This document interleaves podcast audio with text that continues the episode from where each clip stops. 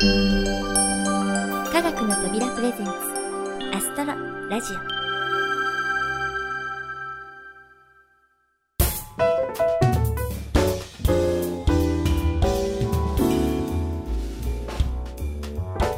皆さんこんにちは。土屋ゆ子です。寒い日が増えてきて道行く人はコートを羽織り公園の色とりどりの落ち葉がとっても綺麗です。そしていよいよ今年も残すところあと1ヶ月。そんなね決まり文句を聞く時期になりましたね。なんとなく寂しい感じもしますが実際は年末の忙しさを前にそれどころじゃないと慌てている方も多いかもしれませんね。忘年会に大掃除お正月の準備に年賀状とやらなければならないことが山積みです。いつも今年こそは計画的にって思うんですけれどもなかなか思い通りには片付かないんですよね、えー、それでも皆さん風邪には気をつけて元気に来年の支度を始めていきましょうね。では今月の星座のコーナーです。ここでは星占いの12星座からその月の上旬に見やすい星座を解説しています。今回は魚座のご紹介です。前回の水亀座は木星とホーマルハウトを目印に位置を知ることができましたが水亀座の星そのものを見ることができた方はかなり少ないのではないでしょうか。そして魚座もまた見つけづらい星座です。残念ながら街明かりのある場所ではほぼ見えません。ですので今回もまずは位置関係だけ押さえることにしましょうね。それではいつものように12月の上旬夜8時頃南を向いて空を見上げてみましょう。この秋目印として大活躍してくれた木星は南西の方角近くまで移動していますね。木星のほぼ真下。秋の一つ星ことホーマルハウトも随分と高度を下げてしまいビルの多いところなどでは見えづらい位置になってしまいました。この2つの星木星はご存知のように惑星なので少しずつその位置を変えています。来年はこのコーナーでご紹介したような目印の位置にはありません。フォーマルハートは高度が低いため見えやすい位置にいる時間が短いのが欠点です。では空の高いところに何か目印になるような星はないでしょうか？木星の上の方にポツポツと四角形を作る星の並びが見えませんか？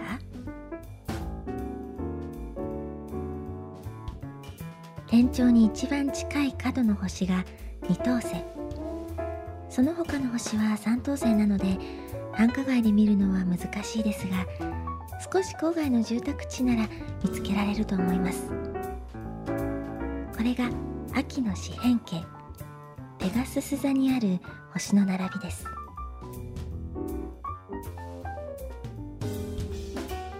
この秋の四辺形西側の辺のラインを下に伸ばすとフォーマルハウトに突き当たります。また東側の辺を上北の方へ伸ばしていくとカシオペア座を通って北極星に至るというまさに秋の星のガイド役なんです。周囲には他に明るい星がないため少し暗いところならば見つけられますので是非その位置を覚えてくださいね。そして肝心の魚座の位置はこの秋の四辺形の南側と東側に広がっているんです。四辺形の南と東に1匹ずつ魚がいてそれぞれの尻尾につながれたリボンが南東の方向へ伸びアルリシャという星で結ばれている。そんな星座の様子から魚座を想像してみてください。実際に見える星の並びで説明できないのは何とも歯がゆいのですが単に見られない星だからこそ見えた時の感動も大きいかもしれません。魚座の方は是非チャレンジしてみてくださいね。次回はそんな探しづらい星座の最後お羊座です。お楽しみに。さて次はあゆこの星空探偵社2のコーナーです。前回はブラック星博士さんが意味深な一言を残して去っていきました。なぜブラック星博士さんはあんないたずらを繰り返すのでしょうか？波乱の予感がしますがどうなるんでしょう？それではどうぞ。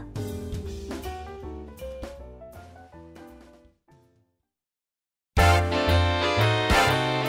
と浮かんだ素朴な疑問。今更聞けないあんなこと星の疑問は何でもお任せ。あゆこの星空探偵社。ただいま開店いたします。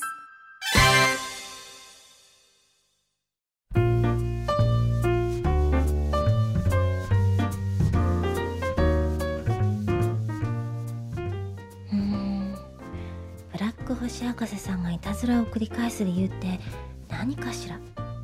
深い理由がありそうな言い方だっただけに気になって仕方ないのよね。でもあまり引きずってもいられないわ。お仕事お仕事えー、っと今回はカットビくんの出番ねカットビくん？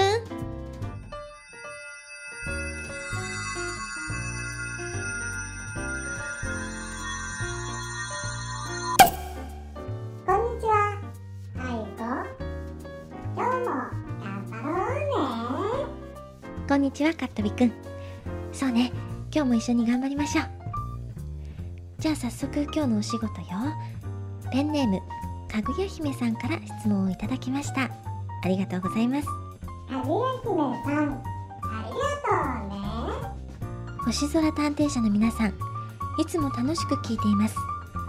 早速質問なんですが12月に皆既月食があるそうですね。これまであまり真剣に見たことがないので今回はしっかり観測したいと思いますそこでどんな準備をすればいいのでしょうか？教えてください。よろしくお願いします。あゆこ。皆既月食って何皆既月食っていうのはね太陽の光が作る地球の影に月が入って欠けて見える現象のことよ。影の中に完全に入ってしまう場合が皆既月食。部分的に欠けるのが部分月食ね。うー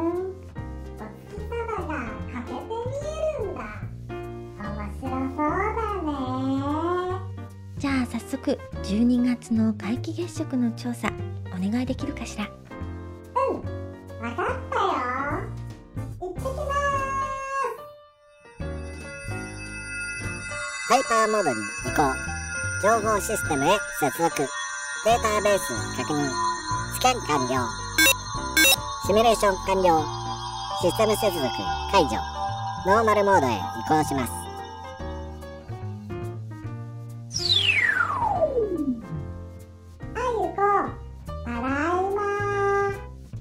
おかえりなさいもうすっかり慣れたものねじゃあ報告してくれる？わかったよ。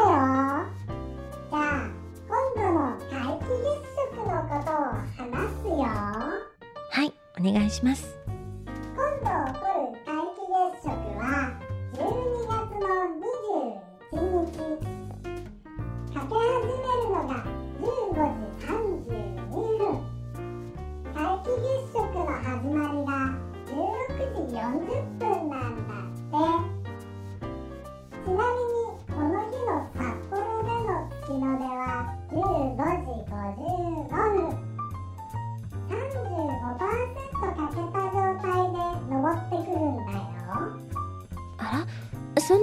時間なの？でも月の出って西に行くほど遅くなるわよね。だとすると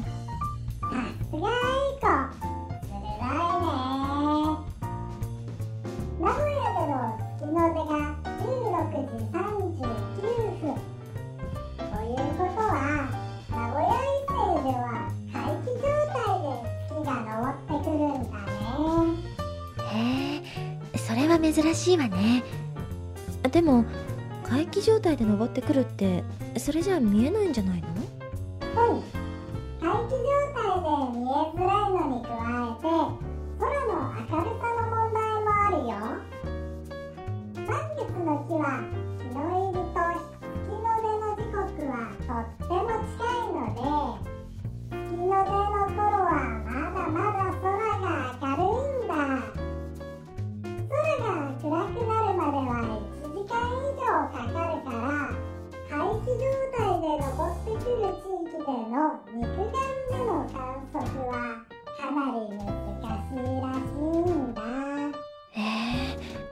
じゃあ皆既状態の月の出を見るのは諦めるしかないの？ううん。暗いけど見る方法はあるよ。それは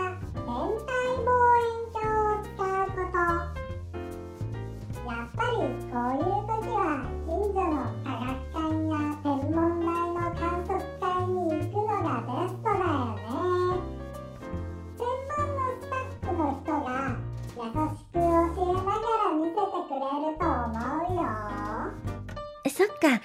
専門のスタッフさんたちがいた方が安心よね。えところでカットビくん欠けたり怪奇状態で登ってきた月はその後どうなるのかしら？会期の始まりが16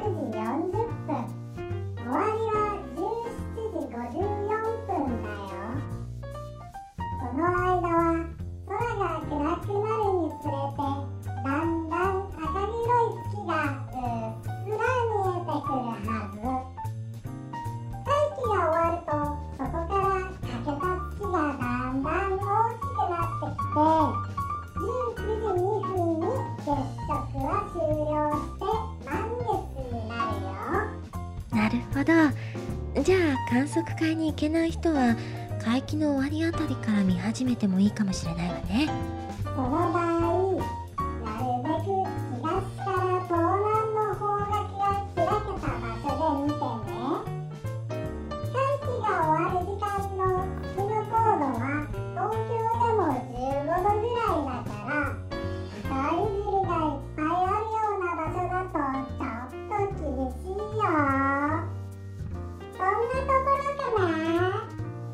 カットビくんありがとう。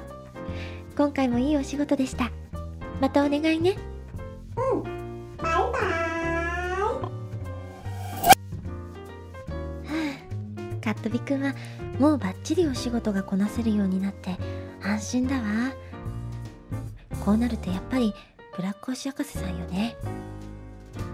でもお付き合いは長い割に私ブラック星博士さんのことほとんど何も知らないってかなり問題だわ。次回までにちょっと素性とか調べてみようかしら。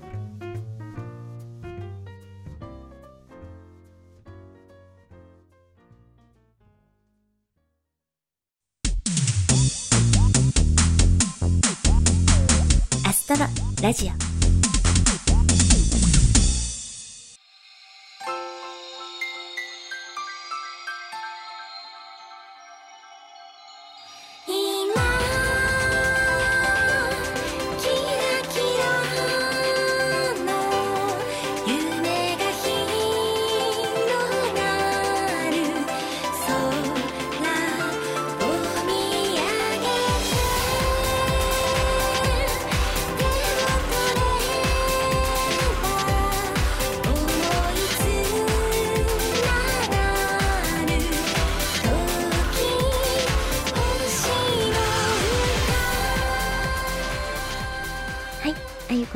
この星空探偵シャツお送りいたしました。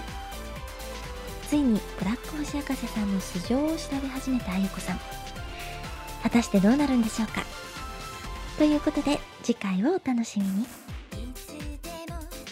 さてそれでは今月のインフォメーションです。まずは天文現象のお知らせから。